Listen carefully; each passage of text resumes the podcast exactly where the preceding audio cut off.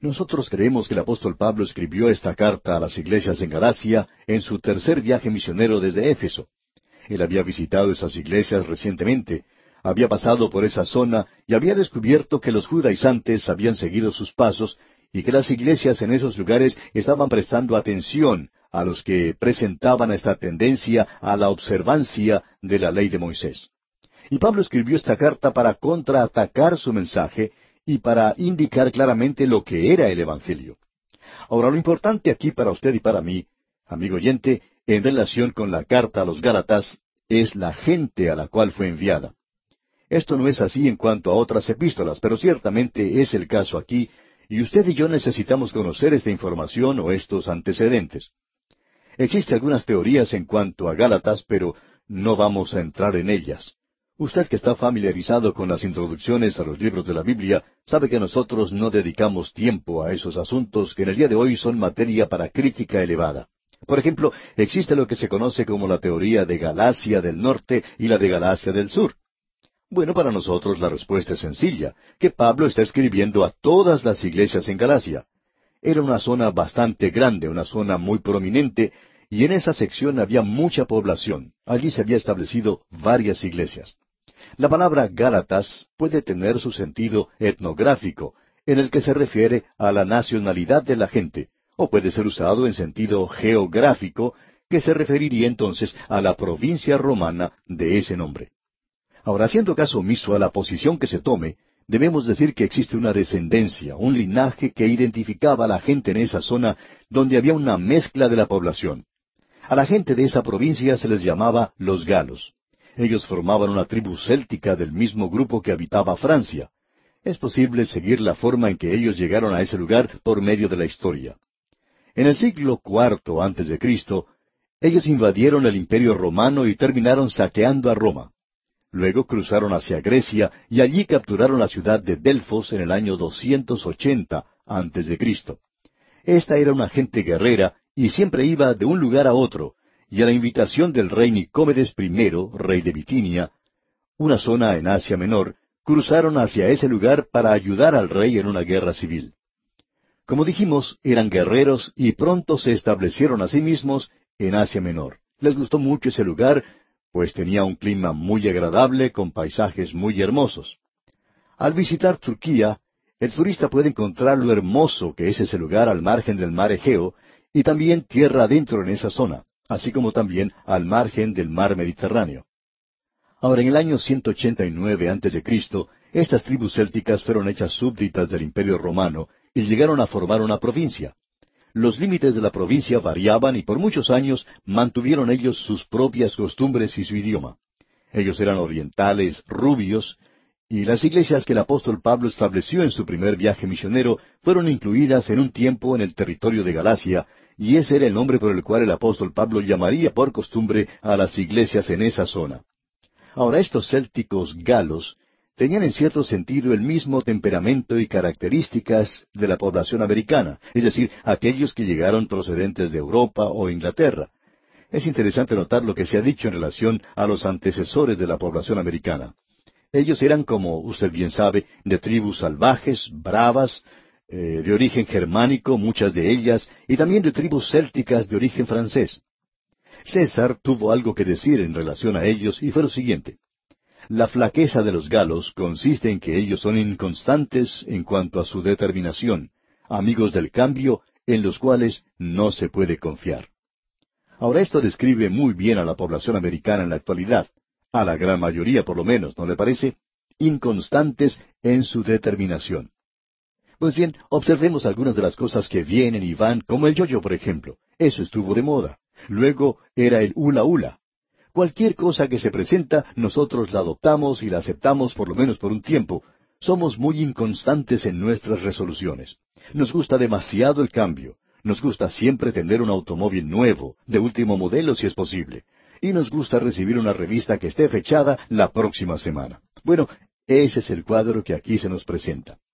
Otra persona describió a los de Galacia como sinceros, impetuosos, impresionables, inminentemente inteligentes, les agradaba aparentar, pero eran extremadamente inconstantes, el fruto de una vanidad excesiva. Ese es el cuadro de la población americana en la actualidad. Llega alguna persona que se postula para una posición en el gobierno y todo el mundo lo sigue. En cuatro años ya nos hemos olvidado de él. ¿Se acuerda usted quién fue presidente hace ocho años en su país? ¿Quién era presidente hace diez años o hace veinte años? Debemos decir que nosotros somos personas muy inconstantes, no somos muy perseverantes, ¿no le parece? Ahora me gusta eso de que somos inminentemente inteligentes porque pensamos que así es, y la razón por la cual así pensamos es el fruto de nuestra excesiva vanidad. Este es un cuadro de nosotros mismos, amigo oyente. Usted recuerda que esta gente en cierta ocasión querían hacer del apóstol Pablo un dios, y al día siguiente lo apedreaban. Eso es precisamente lo que hacemos nosotros. Elegimos a un hombre a la presidencia de la nación y luego tratamos de asesinarlo en esa posición.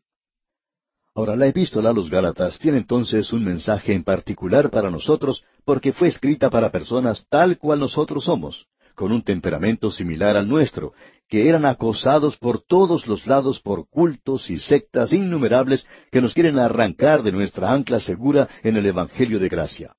Permítanos decir ahora algunas palabras acerca de esta epístola antes de entrar de lleno en ella. En ella encontramos un mensaje duro, severo, solemne. Usted lo podrá apreciar cuando comencemos con nuestra lectura. No corrige la conducta como lo hace la carta a los Corintios, por ejemplo, pero es una epístola de corrección. Los creyentes de Galacia se hallaban en un grave peligro. ¿Por qué? Porque las bases mismas estaban siendo atacadas. Todo estaba siendo amenazado. La epístola, por tanto, no contiene ninguna palabra de encomio, no se encuentra ninguna alabanza en ella, ni palabras de agradecimiento.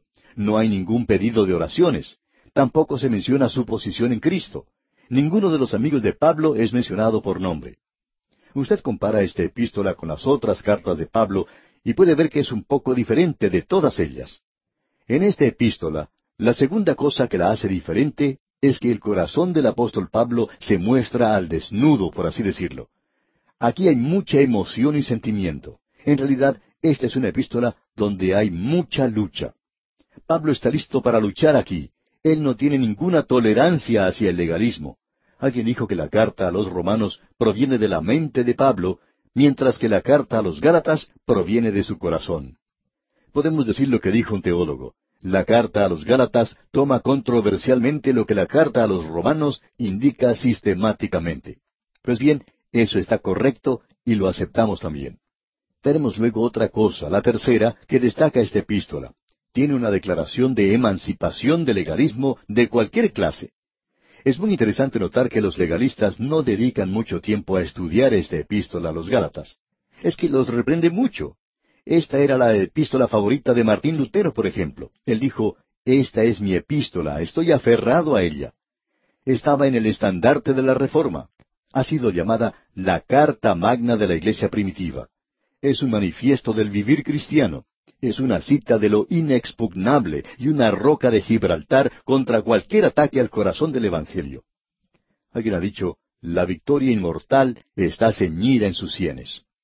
Esta es la epístola que sacudió a Juan Wesley. Usted recuerda que Juan Wesley llegó a América como misionero para los indios y que cuando él llegó allí hizo un descubrimiento sorprendente. Él dijo, yo llegué a América a convertir a los indios, pero ¿quién va a convertir a Juan Wesley? Y él regresó a Inglaterra, a la ciudad de Londres, y una noche caminando por Aldersgate, él verdaderamente se convirtió. En esa zona hay ahora una placa que dice, este es el lugar donde se convirtió Juan Wesley. Ellos la llaman una conversión evangélica. Pues bien, esa es la única clase de conversión que menciona la Biblia. Y Juan Wesley salió de ese lugar para comenzar un avivamiento predicando el Evangelio de esta epístola, que salvó a Inglaterra de una revolución y trajo un avivamiento que tuvo mucho que ver en la vida de muchas personas. Wilbur Force, uno de los convertidos, tuvo mucho que hacer en lo que se relaciona con el problema del trabajo a que eran forzados los niños y con las fábricas, que fue el comienzo de la revolución industrial que trajo muchos cambios para el trabajador. Pero por supuesto, eso no se reconoce en la actualidad. Esta es una gran epístola la que vamos a estudiar, y creemos que en un sentido ha sido la columna vertebral y la base de cada uno de los grandes movimientos espirituales y avivamientos que han tenido lugar en los últimos dos mil años. Y amigo oyente, pensamos que será la base de cualquier otro avivamiento.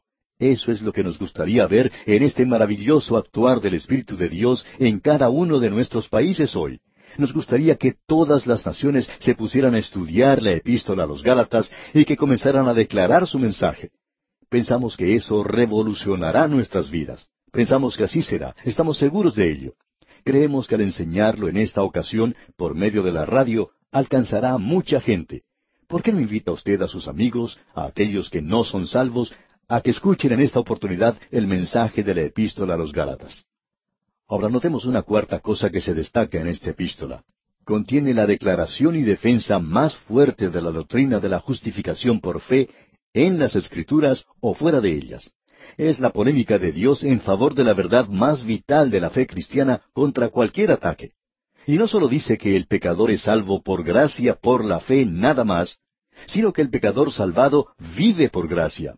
En esta epístola podemos ver que la gracia es una forma de vida, y que también es un camino a la vida, y que esas dos formas juntas se pertenecen. Como bosquejo hemos dividido esta epístola en cinco divisiones, en cinco secciones. Son muy sencillas. Esperamos que usted solicite nuestras notas y bosquejos. Tenemos primero la introducción en los primeros diez versículos. Luego tenemos una parte que es personal, a la que sigue una sección que es doctrinal. A esta sigue una porción que es práctica, y entonces tenemos la conclusión autografiada. Es una carta muy destacada. No vamos a entrar en detalle en cuanto a los bosquejos. Esperamos que si usted aún no los tiene, que los solicite. Usted encontrará que las notas y bosquejos serán de mucho valor para usted cuando considere lo que esta epístola dice. Así es que le sugerimos que nos escriba cuanto antes solicitando las notas y bosquejos, que dicho sea de paso, son gratuitos para todos los que nos escriban. Bien, Queremos ahora observar el primer capítulo. Tenemos aquí la salutación del apóstol. Como hemos dicho, son los diez primeros versículos. Y aquí también tenemos la introducción a la carta. La salutación es un saludo frío en los primeros cinco versículos. Luego se declara el tema y es una declaración un poco más cálida en los versículos seis al diez. Como ya hemos dicho, la epístola a los Gálatas es la polémica de Dios contra el legalismo de cualquiera y de toda descripción debemos decir que aquí no se desacredita la ley, no se desprecia ni se la deja de lado. Su majestad, su perfección, sus demandas, su totalidad y propósito quedan intactos.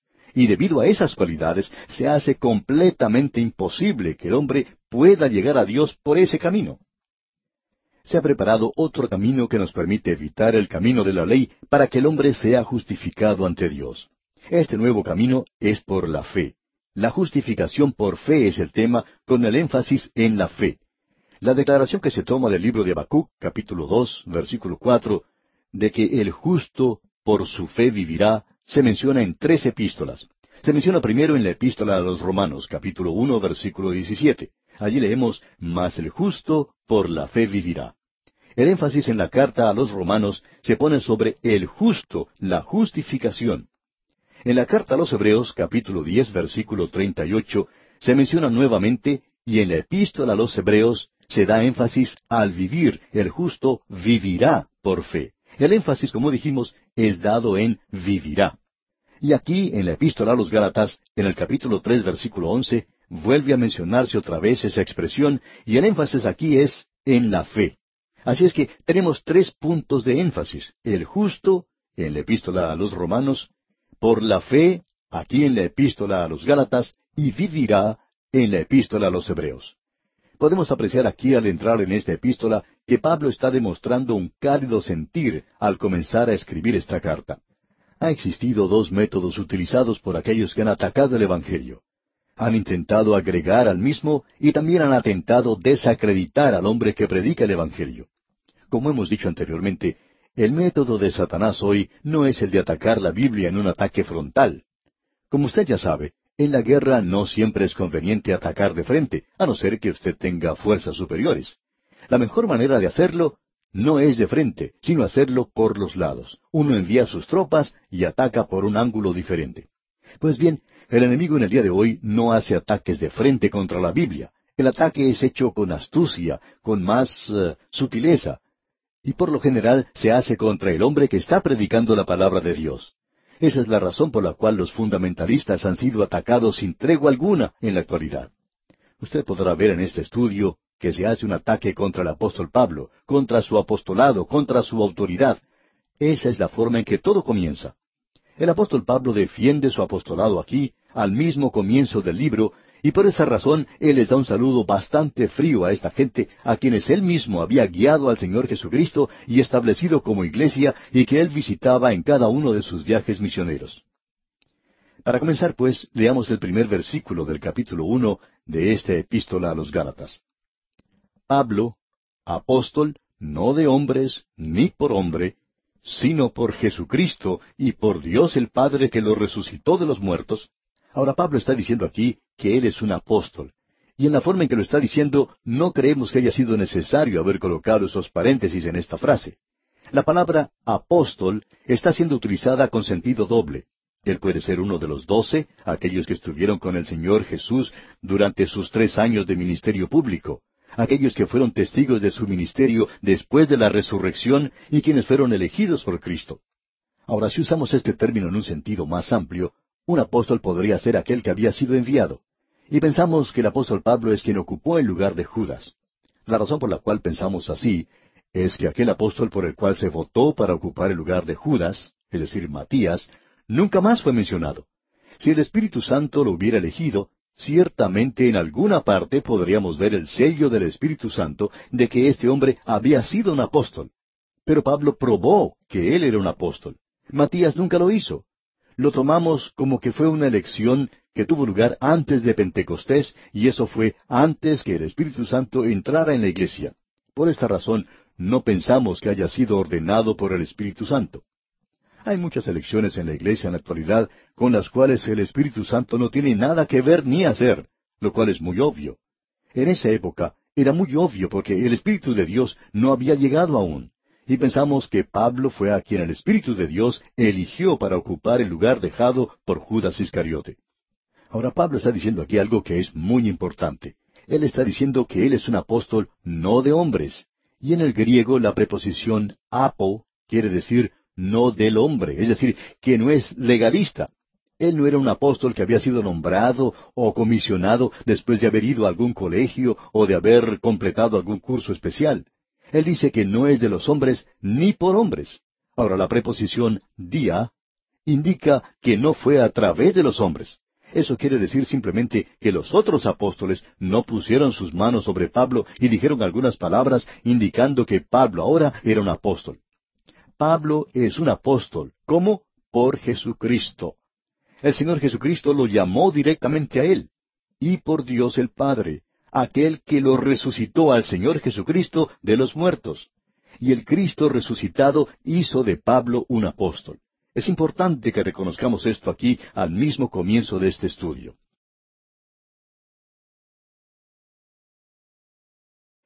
En los primeros cinco versículos de este libro encontramos una salutación bastante fría de parte del apóstol Pablo a esta iglesia que estaba prestando oído a los que estaban promoviendo la observancia de la ley de Moisés.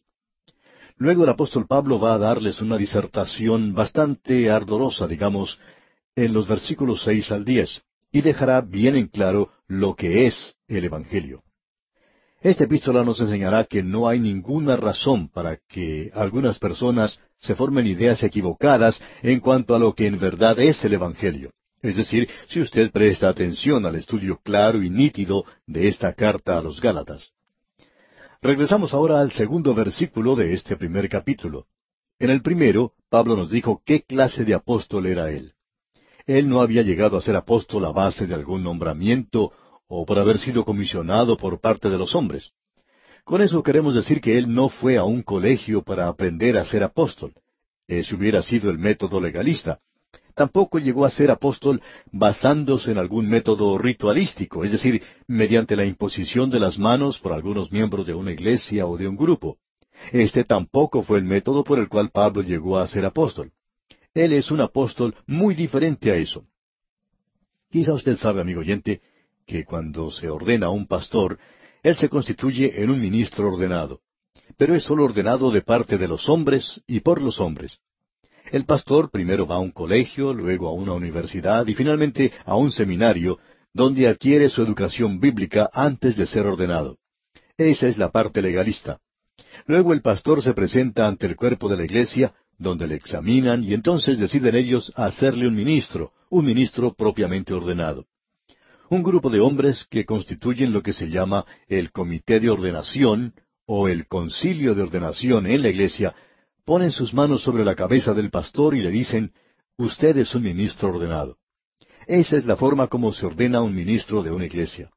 Pero el apóstol Pablo dice, yo no soy esa clase de apóstol. Él dice, los hombres no tuvieron nada que ver con esto.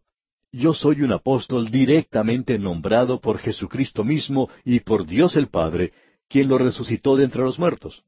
Ahora en el versículo dos Pablo dice, y todos los hermanos que están conmigo a las iglesias de Galacia.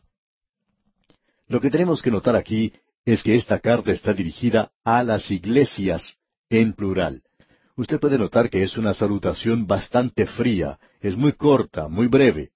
Nadie es mencionado por nombre aquí, y Pablo no expresa ninguna otra cosa sino lo que él acostumbra decir a todos los hermanos. No es simplemente a una iglesia que le escribe, sino a las iglesias en plural. Ahora hay dos formas en las cuales es utilizada la palabra iglesia en el Nuevo Testamento. Una es en la cual se incluye todo el cuerpo de creyentes de todos los diferentes grupos, es decir, aquellos que han confiado en Cristo Jesús y le han recibido como su Salvador personal. Ellos pertenecen a ese grupo. Luego se utiliza esta palabra iglesia en referencia a una asamblea o congregación local. Y así es como se utiliza en este pasaje, aquí en la carta a los Gálatas. Había diferentes iglesias ubicadas en varios lugares en la zona de Galacia. Había una en Antioquía de Pisidia. Ese era uno de los lugares que Pablo había visitado. También tenemos a Derbe y Listra. Y él les está escribiendo a todas las iglesias, y algunas de ellas estamos seguros que nosotros ni conocemos sus nombres. La iglesia local, por tanto, se muestra aquí y no el cuerpo de todos los creyentes en general. Ahora, cuando lleguemos a la carta a los Efesios, vamos a ver allí entonces a la iglesia como un cuerpo incorporado de todos los creyentes en general, una iglesia invisible. Pero usted puede apreciar que el cuerpo invisible se hace visible en la iglesia local en la actualidad. Y creemos que usted debería identificarse con un testimonio de creyentes locales en la zona donde vive. Creemos que eso es muy importante. Ahora Pablo utiliza el saludo que es típico en él y que es algo bastante formal. Lo encontramos aquí en el versículo tres de este capítulo uno. Gracia y paz sean a vosotros, de Dios el Padre y de nuestro Señor Jesucristo. Aquí tenemos la palabra gracia, la cual ya hemos visto, caurus. Esa es una manera típica de saludar entre los gentiles. La palabra paz era shalom. Esa era la forma religiosa de saludarse uno a otro en Jerusalén, shalom. Ahora, la gracia de Dios debe ser experimentada antes que usted pueda disfrutar la paz que proviene de Dios el Padre. Creemos que es muy importante que nosotros notemos eso. Vamos a dedicar más tiempo a esto cuando estudiemos la carta a los filipenses. No hemos pasado mucho tiempo en esto antes, pero vamos a regresar a esto. Así que solo pasamos rápidamente sobre este versículo tres con estos comentarios nada más. Ahora queremos observar el versículo cuatro. Dice Pablo, el cual se dio a sí mismo por nuestros pecados, para librarnos del presente siglo malo, conforme a la voluntad de nuestro Dios y Padre. Y aquí tenemos otro de esos versículos maravillosos que cuando uno los lee realmente no sabe qué decir acerca de ellos. No podemos elevarnos al mismo nivel en el que se encuentra este versículo. Así es que queremos que nos permita decir algunas cosas sobre esto y esperamos que nos puedan llevar a esas alturas. El apóstol Pablo menciona en el versículo tres al Señor Jesucristo. Después de haberlo mencionado antes, ahora él dice, el cual se dio a sí mismo por nuestros pecados. Aquí él da el germen del tópico de este asunto. ¿Cuál es? Él se dio a sí mismo. Amigo oyente, no hay nada que usted ni yo podamos agregar al valor del sacrificio de Cristo. Nada. Él se dio a sí mismo. ¿Qué es lo que usted puede dar? ¿Alguna cosa? ¿Puede usted agregar algo al hecho de que Él se dio a sí mismo? Eso es todo lo que es necesario. Él se dio a sí mismo. Qué maravilloso y qué glorioso es esto. Yo no sé qué decir. Me faltan las palabras cuando veo una cosa como esta. Él se dio a sí mismo. Cuando usted se da a sí mismo, amigo oyente, usted ha dado todo lo que tiene. Usted ha dado todo lo que usted es, todo lo que tiene, su tiempo, su talento. Usted ha entregado todo. El Señor Jesucristo se dio a sí mismo. Él no podía haber dado más. Y usted y yo, amigo oyente, no podemos agregar nada a eso. Yo no tengo nada que agregar. El Señor Jesucristo se dio a sí mismo por nuestros pecados. Pablo no podía esperar más para decirlo, así que, habiendo mencionado al Señor Jesucristo, Pablo le llama a Él nuestro Señor Jesucristo, Él es mi Salvador.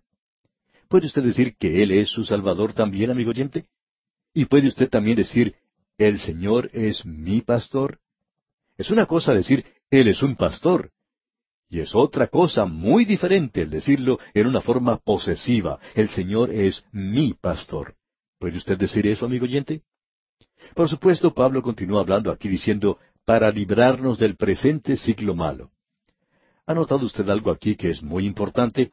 Él nos libra del presente siglo malo. Aquí tenemos por tanto el valor presente del Evangelio que provee su poder y genuinidad. Ahora el Evangelio nos puede librar de este mundo presente, de este mundo malo. Una pobre muchacha en cierta ocasión decía que ella había tratado de vivir obedeciendo la ley, que ella se había asociado con una secta que la obligaba a cumplir con la ley. ¿Y qué fue lo que ella consiguió allí? Pues lo único que consiguió fue un bebé. Ella sabe quién es el padre de su hijo, pero no está casada con él. Y esto, amigo oyente, es muy trágico. Pero el Evangelio hoy le puede librar a usted y me puede librar a mí de este presente siglo malo. Hemos recibido miles de cartas de personas que han recibido a Cristo como su Salvador y Él los ha librado de las drogas, Él los ha librado del alcohol, nos ha librado de los pecados sexuales como el que hemos mencionado, Él los ha librado completamente. Y solo Cristo, amigo oyente, puede librarlo a usted en un caso como este. Él es el único que lo puede hacer. Eso prueba la genuinidad del Evangelio. Él, el Señor Jesucristo, se dio a sí mismo, y Él se dio a sí mismo por nuestros pecados. Eso quiere decir que Él ha tenido que tomar mi lugar, que Él murió en mi lugar, fue resucitado y que Él hizo todo eso para librarnos del presente siglo malo. Ahora eso no termina con este versículo. Nos dice, conforme a la voluntad de nuestro Dios y Padre. Él nos puede librar y eso no sería de acuerdo a la ley, sino que tiene que ser de acuerdo a la voluntad de Dios, amigo oyente. La voluntad de Dios es que cuando Él lo salva, usted no tiene que vivir en el pecado. Qué hermoso es eso. Él nos puede librar, Él quiere librarnos, y Él nos librará y lo hará conforme a la voluntad de nuestro Dios y Padre. Es su voluntad que usted sea librado. Amigo oyente, este es un versículo que le hace a uno sentirse tan contento que dan ganas de brincar, de saltar de alegría, ¿no le parece? Notemos ahora lo que dice más adelante. Leamos el versículo cinco. A quien sea la gloria por los siglos de los siglos. Amén. Este es un momento que Pablo aprovecha para rendir alabanza a Dios.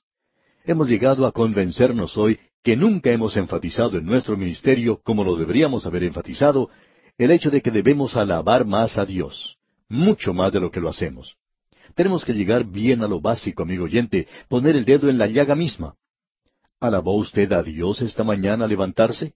¿Le dio gracias a Él por el nuevo día? Usted dice, bueno, estaba lloviendo, o, había una tormenta, hacía frío o calor, o lo que sea. Era un día terrible. Pero, ¿le dio gracias a Dios por eso, amigo oyente? ¿Alabó su nombre porque Él le ayudó a llegar a un nuevo día?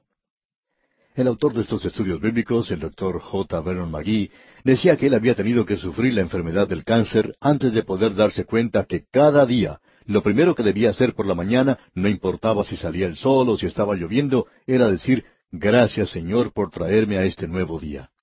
Qué maravilloso es esto. Cuán maravilloso, amigo oyente. Necesitamos alabarle más. Yo quiero alabarle más. Yo quiero que usted sepa que deseo que la gloria sea para el nombre de mi Dios y mi Salvador. Yo no quiero quedarme a un lado y dar mi silenciosa aprobación a todas esas actuaciones y cantos que están disminuyendo el valor de nuestro Señor Jesucristo. Yo quiero hablar y digo, Él es Dios manifestado en la carne. Él se dio a sí mismo por mí y yo quiero alabar su nombre. A Él sea la gloria por los siglos de los siglos. Ahora ese por los siglos comienza ahora mismo y continúa hasta la eternidad. Y esto concluye la primera parte y creemos que usted tiene que admitir que esta es una clase de salutación bastante áspera, un saludo muy frío. Ahora Pablo va a indicar cuál es el asunto, cuál es la materia de la que él va a hablar. Ya lo hemos indicado, y él cambia de frío a caliente, y él sí que está caliente, amigo oyente, está que quema, si nos permite la expresión. ¿Por qué? Porque hay gente que está mutilando el Evangelio.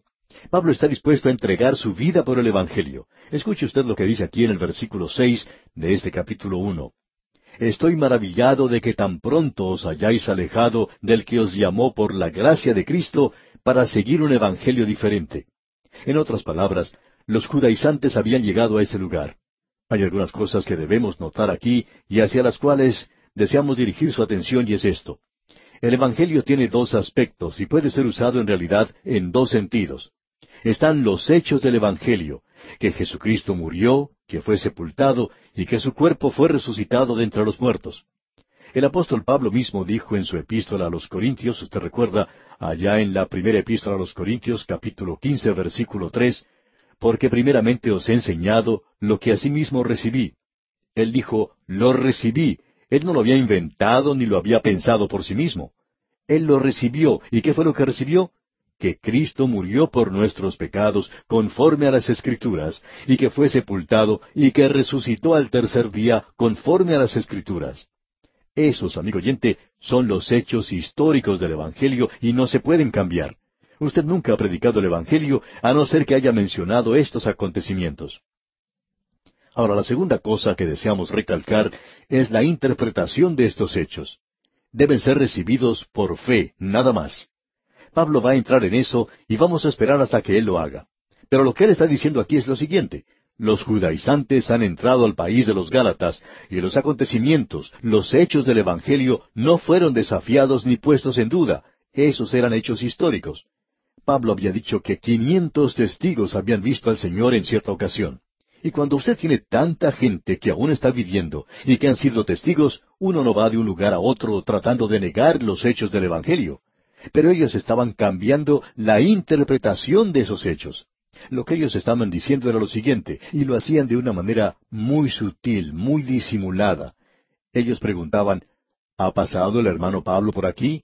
Y la gente les contestaba, sí, él vino y predicó el Evangelio y nosotros lo aceptamos. Somos convertidos y conocemos ahora a Cristo como nuestro Salvador y formamos un cuerpo de creyentes.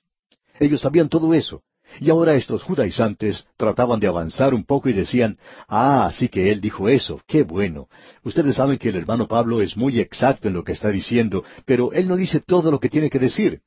Les dijo, por ejemplo, que tenían que guardar la ley. No les dijo eso, ¿verdad? Pues bien, les debería haber dicho eso. Sí, ustedes tienen que confiar en Cristo, pero también tienen que seguir la ley, o de otra manera no serán salvos. Amigo oyente, ¿le suena esto como algo que usted está escuchando en el día de hoy? Pues bien, no es algo reciente, es una de las herejías más antiguas que tenemos. Y ocurrió en los días de Pablo, agregando algo al Evangelio de la Gracia. Algo que usted tiene que hacer en lugar de creer. Se podría decir creer más hacer algo. Tenemos algunas declaraciones de varios cultos y sectas y sabemos que ellos tienen esto, las cuatro cosas que uno debe hacer para ser salvo. Es una lástima que Pablo no supiera eso cuando le dijo al carcelero de Filipos, cree en el Señor Jesucristo y será salvo. Es lamentable que Simón Pedro no lo supiera cuando dijo, y en ningún otro hay salvación, porque no hay otro nombre bajo el cielo dado a los hombres en que podamos ser salvos. También es una lástima que los apóstoles no supieran eso, y es una lástima que el Señor Jesucristo no se los hubiera dicho. Él les dijo a ellos, Id y predicad este Evangelio, que ustedes no deben hacer nada, sino confiar que ya todo, todo ha sido hecho por mí. Es muy importante que notemos esto. En realidad es algo de suma importancia. El Evangelio deja excluidas todas las obras, todo lo que uno pueda hacer. Lo que Pablo está diciendo es lo siguiente. Leamos el versículo seis otra vez. Estoy maravillado de que tan pronto os hayáis alejado del que os llamó por la gracia de Cristo para seguir un evangelio diferente. Y agrega Pablo en el versículo siete, no que haya otro, sino que hay algunos que os perturban y quieren pervertir el evangelio de Cristo. Esa palabra pervertir proviene de metastrafo, es una palabra muy fuerte, áspera, La utilizó Lucas cuando él estaba mencionando el sermón de Simón Pedro allá en los Hechos de los Apóstoles capítulo dos versículo veinte. Él dijo, cuando el sol se convertirá en tinieblas. Aquí se traduce como convertirá. Y Santiago también usa la misma palabra. Él dice, vuestra risa se convierta en lloro. En otras palabras, esta es una verdadera revolución. El intentar cambiar el Evangelio tiene el mismo efecto de hacer lo opuesto a lo que es en realidad. Es muy importante que notemos eso. Veamos ahora lo que dice en el versículo ocho. Mas si aún nosotros, o un ángel del cielo, os anunciare otro evangelio diferente del que os hemos anunciado, sea anatema. El lenguaje que Pablo utiliza aquí es bastante duro. Él dice que si un ángel del cielo declarara cualquier otro mensaje que no sea el Evangelio, él sería descartado o despedido con un lenguaje muy fuerte. Supongamos que en este mismo momento en que yo estoy presentando este programa, y cuando usted lo está escuchando, un ángel se me aparece y me dice, mira, deberías agregar algo más a eso que estás diciendo. Y cuando usted está escuchando, el ángel se le podría aparecer y decirle, mire, usted tendría que agregarle esto a lo que el predicador dice. Él tiene razón en lo que dice, pero usted tiene que agregarle un poquito más. Debemos indicar que usted y yo le podríamos decir a ese ángel, lárgate de aquí, no tengo por qué escucharte, aunque sea un ángel del cielo. Pablo dijo eso, que si un ángel del cielo se apareciera, y créanos, amigo oyente, que algunos cultos de nuestros días no se parecen en nada a los ángeles para nosotros. Esos que están predicando el Evangelio diferente en la actualidad se parecen a cualquier cosa menos a los ángeles. Sin embargo, Satanás hace que sus ministros se parezcan a los ángeles y algunos son muy atractivos, ¿verdad? Pablo dice, si alguno os predica diferente evangelio del que habéis recibido, sea anatema. Amigo oyente, no podemos poner esto en un lenguaje más claro ni más duro. Y este es un día cuando ellos están utilizando un lenguaje como este. Francamente, no nos agrada usarlo personalmente, pero Pablo lo usó, y ese es el lenguaje que él utiliza aquí. Luego él continúa diciendo en el versículo diez, Pues, ¿busco ahora el favor de los hombres o el de Dios? ¿O trato de agradar a los hombres? Pues si todavía agradara a los hombres, no sería siervo de Cristo. Ahora predique usted el mensaje que nosotros estamos predicando aquí hoy, y nosotros estamos predicando el mensaje de Dios, y usted, amigo oyente, tendrá problemas. Y tendremos que esperar hasta nuestro próximo programa para explicar esto que decimos que tendrá problemas predicando el Evangelio. Porque es el Evangelio de la gracia de Dios lo que el pecador más odia, y hay muchos inconversos en las mismas iglesias que no quieren escucharlo hoy. Ellos quieren hacer algo, quieren hacer algo que agrade a la carne. Pero permítanos decirle una cosa, amigo oyente, una cosa que hace el Evangelio y es que nos coloca a usted y a mí en el polvo y nos hace por dioseros, y nosotros tenemos que acercarnos a Dios y rogarle y pedirle a Él. Debemos acudir a Él y recibir de Él todo, y no podemos darle nada para poder ser salvos. Y llegamos hoy al versículo once, y con este versículo entramos a una nueva sección. El gran predicador Spurgeon dijo, No es por el gozo en Cristo que tú eres salvo, es por Cristo mismo no es por la esperanza en Cristo que tú eres salvo, sino por Cristo mismo. No es ni siquiera la fe en Cristo, aunque ese es el medio, es la sangre y el mérito de Cristo. Y Pablo está expresando eso con toda, pero con toda claridad en esta sección. Ahora el Evangelio deja de lado cualquier otra obra que uno quiera hacer. Mas al que no obra, sino cree en aquel que justifica al impío, su fe le es contada por justicia. Y esas palabras no se encuentran aquí en el libro de Gálatas, sino en la epístola a los Romanos, capítulo cuatro, versículo cinco. Ahora, la verdadera dificultad en el día de hoy no es que la gente tenga que ser lo suficientemente buena como para ser salva. Hay muchas personas que dicen eso.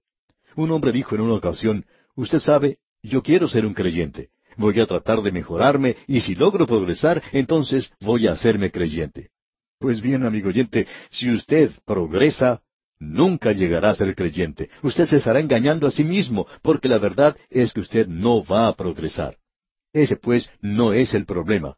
El problema consiste en que la gente no es lo suficientemente mala como para ser salva. Esa es la razón por la cual hay tantos miembros de las iglesias que no son salvos y que son tan difíciles de alcanzarlos con el Evangelio. Porque ellos piensan que son lo suficientemente buenos como para ser salvos. Y la verdad es que no son lo suficientemente buenos para hacerlo. Si ellos se pudieran ver simplemente tal cual son, el asunto sería diferente. El problema, por tanto, es que nosotros no creemos que somos malos, lo suficientemente malos como para ser salvos. Alguien le dijo una vez a un predicador, Sabe, yo he escuchado sus mensajes y francamente lo que ustedes están diciendo es bueno para esa gente que se halla en dificultades, que ha cometido crímenes, eh, pero eso no es para mí. ¿Ya vio usted, amigo oyente? Él no se consideraba lo suficientemente malo como para ser salvo. Él esperaba ser lo suficientemente bueno. La única clase que Dios salva es la de los incrédulos. No se le olvide, amigo oyente. El Señor Jesucristo dijo que Él no vino a buscar a los justos, sino a los pecadores. La razón por la cual Él dijo eso era porque no había justos, ni siquiera uno. La ley, pues, nos debe dejar sin poder decir una palabra antes de que Cristo pueda comenzar. Como dijo el apóstol Pablo, no aquí sino allá en su epístola a los Romanos capítulo tres, versículo diecinueve, él dijo, Pero sabemos que todo lo que la ley dice, lo dice a los que están bajo la ley, para que toda boca se cierre y todo el mundo quede bajo el juicio de Dios. La ley se ha dado, amigo oyente, para que su boca quede cerrada. Pero esto causa que mucha gente parlotee demasiado sobre lo bueno que ellos son y cómo guardan la ley. Ahora el Evangelio de ley y gracia no tiene poder, no tiene crecimiento y tampoco tiene victoria. Los judaizantes de esos días no negaban que el Señor Jesús hubiera muerto y que hubiera resucitado nuevamente por los pecadores. Lo que ellos negaban era que eso fuera suficiente.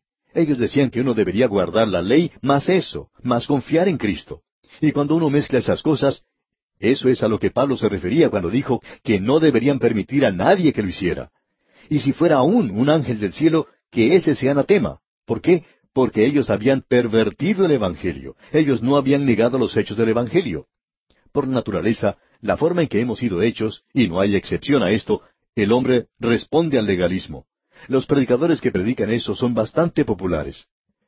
En cierta ocasión un predicador estaba hablando por radio, y por cierto que había producido un programa de los mejores, es decir, desde el punto de vista técnico, analizándolo profesionalmente. Y este predicador habló acerca del Señor Jesucristo y dijo que Él había venido al mundo, que Él había muerto y también habló de su resurrección. Pero en ningún momento durante todo su mensaje este predicador dijo que aquellos por los cuales el Señor había muerto y a quien el predicador se estaba dirigiendo en ese mismo instante eran pecadores. Él no les dijo que Jesucristo había necesitado morir por ellos y que si ellos iban a ser salvos, ellos necesitaban confiar en Él. ¿Sabe usted de lo que Él habló? Él habló de depositar algo. Él decía, todo lo que usted tiene que hacer es dar su vida a Cristo. Pues bien, amigo oyente, observemos eso. Él no quiere que yo le dé mi vida vieja, usada. Yo no tengo nada que entregarle a Él. Él quiere hacer algo a través de nosotros en la actualidad. Qué bueno sería que nosotros aprendiéramos eso. Dios ni siquiera le pide a usted que viva la vida de creyente. Usted no la puede vivir. Él pide que le deje a Él vivir esa vida a través de usted. Y Gálatas, esta epístola a los Gálatas nos va a enseñar eso. Pero primero que todo, usted tiene que llegar a Él como pecador que necesita ser salvo. Amigo oyente, no queremos ser toscos o rudos, pero usted sabe que nuestras iglesias están llenas en la actualidad con personas que no son salvas. ¿Y sabe por qué? Ellos nunca han acudido a Cristo como su Salvador. Ellos piensan que tienen algo que darle a Él. Usted no tiene nada que darle a Él, amigo oyente. Él quiere darle algo a usted. Él murió por usted. Por tanto, Él sí puede darle a usted algo. Él dijo, la dádiva de Dios es vida eterna en Cristo Jesús. Y es así de sencillo. ¿Lo ha aceptado usted? ¿Ya le ha recibido, amigo oyente? Eso es lo importante. Por naturaleza, el hombre reacciona hacia el legalismo. Él no necesita un Salvador. Todo lo que necesita es un ayudador, eso es todo. Amigo oyente, Estamos cayendo nuevamente. Necesitamos alguien que nos salve.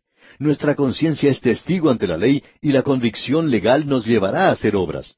Nosotros tratamos de compensar por la razón de que no estamos haciendo lo suficiente y queremos balancear las cosas y poner lo suficiente en el lado positivo como para ser salvos.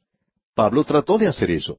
Y él tenía mucho en el lado positivo. Sin embargo, un día él llegó a Cristo y entonces dijo, pero cuántas cosas eran para mi ganancia, las he estimado como pérdida por amor de Cristo. El Espíritu Santo testifica de la gracia en el día de hoy. Esa es la persuasión del Evangelio y lleva a la fe. En realidad, la ley niega la caída del hombre, y esa es la posición de Caín. La gracia, en cambio, reconoce la caída del hombre y allí tenemos a Abel en esa ofrenda que presentó a Dios. Entramos ahora a una nueva sección en esta epístola a los Gálatas y es una sección bastante personal. Tenemos la introducción en los primeros diez versículos. Ahora, desde el versículo once, en este capítulo uno, hasta el versículo catorce, del capítulo dos, tenemos la parte personal, y aquí tenemos la autoridad del apóstol y la gloria del Evangelio. Primero tenemos la experiencia de Pablo en Arabia. Esto ocupa todo lo que queda del primer capítulo. Tenemos aquí la experiencia de Pablo en Arabia después de haber estado en el camino a Damasco. Aquí tenemos entonces el origen del Evangelio, la conversión de un hombre. Luego, en el capítulo dos, entre los versículos uno hasta el diez, usted tiene la experiencia de Pablo con los apóstoles en Jerusalén. Tiene usted la singularidad del Evangelio y también tiene aquí la comunicación del Evangelio. Ahora, en el capítulo dos, del versículo once hasta el versículo catorce, encontramos la experiencia de Pablo en Antioquía con Simón Pedro, y allí vemos la oposición al Evangelio. Apreciamos asimismo el convencimiento en lo que se relaciona con la conducta. Vamos a entrar ahora en esta sección personal. Permítanos comenzar leyendo en el versículo once. Allí el apóstol Pablo dice, Mas os hago saber, hermanos, que el Evangelio anunciado por mí no es según hombre. Él regresa nuevamente a lo que ha dicho en el primer versículo. Él dice, yo certifico. Él está diciendo en realidad, yo certifico, hermanos, que el Evangelio anunciado por mí no es según hombre, no lo recibí de ellos. Ahora los judaizantes no solo ponían en duda el mensaje de Pablo, sino que también ponían en duda a Pablo mismo, es decir, su apostolado. Él no formaba parte de los doce apóstoles, decían, él era uno que había llegado un poco tarde y ellos ponen una sombra de duda sobre la validez de la autoridad de Pablo como apóstol. Así es que Pablo va a tomar este asunto con ellos, digamos de paso, y demostrarles que su apostolado es un apostolado que se basa honestamente en el hecho de que él fue llamado directamente por revelación y por revelación del Señor Jesucristo. Escuche usted lo que él dice aquí en el versículo 12. Pues yo ni lo recibí ni lo aprendí de hombre alguno. En otras palabras, él no lo recibió yendo al colegio, tampoco habiendo sido ordenado como ministro, porque alguien puso sus manos sobre su cabeza. Él dice, sino por revelación de Jesucristo. Y esa palabra revelación es en griego apocalipsis. Es la misma palabra que se usa en el libro de Apocalipsis. El Evangelio es una revelación tanto como lo es el libro de Apocalipsis. Era un descubrimiento para el apóstol aquí, por revelación de Jesucristo. Él no llegó a ser un apóstol gracias a Pedro o Santiago o Juan, sino que llegó a serlo porque fue llamado directamente por el Señor Jesucristo. Luego él dice, porque ya habéis oído acerca de mi conducta, y eso quiere decir mi forma de vivir, en otro tiempo en el judaísmo, o sea, la religión de los judíos. Así es como él la llama ahora, la religión de los judíos. Fue en ese entonces que perseguía sobremanera a la iglesia de Dios y la asolaba. Y en el versículo catorce continúa diciendo, y en el judaísmo aventajaba a muchos de mis contemporáneos en mi nación, siendo mucho más celoso de las tradiciones de mis padres. Notemos ahora esto. Pablo no fue salvado en el judaísmo, ni por el judaísmo, sino del judaísmo. Eso es lo que él está diciendo aquí. Créanos, amigo oyente, que él era un firme defensor de eso.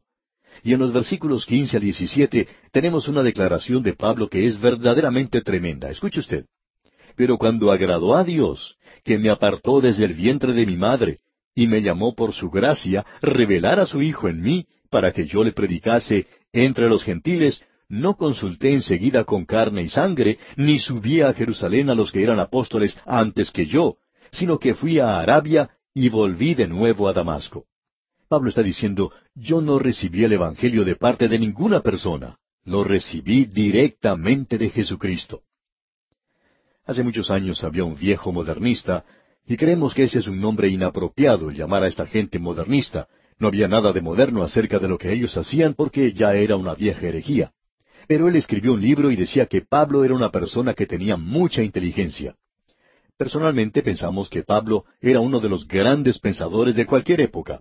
Hay muchos eruditos que conocen mejor a Pablo que nosotros y también hacen la misma declaración. Pero este hombre, a quien nos estamos refiriendo, dijo que Pablo era uno de los mejores estudiantes del sistema mosaico del judaísmo. Él era también un estudiante muy destacado de la filosofía griega y que Pablo combinaba ambas tendencias y que de allí sacó el cristianismo. Pablo está diciendo aquí que él no recibió esto de esa manera. Él dice que lo recibió de otra manera, que lo recibió por una revelación directa del Señor Jesucristo. Y notemos ahora lo que él dice aquí en el versículo 18 de este capítulo 1 de Gálatas. Después, pasados tres años, subí a Jerusalén para ver a Pedro y permanecí con él quince días. Pensamos que esa es la misma información que tenemos allá en el libro de los Hechos de los Apóstoles, capítulo nueve, versículos veintiséis al veintinueve. Esto quiere decir también que Pablo pasó menos de tres años en el desierto. Es interesante notar cómo Dios prepara a sus siervos. Él preparó, usted recordará, a Moisés en el desierto.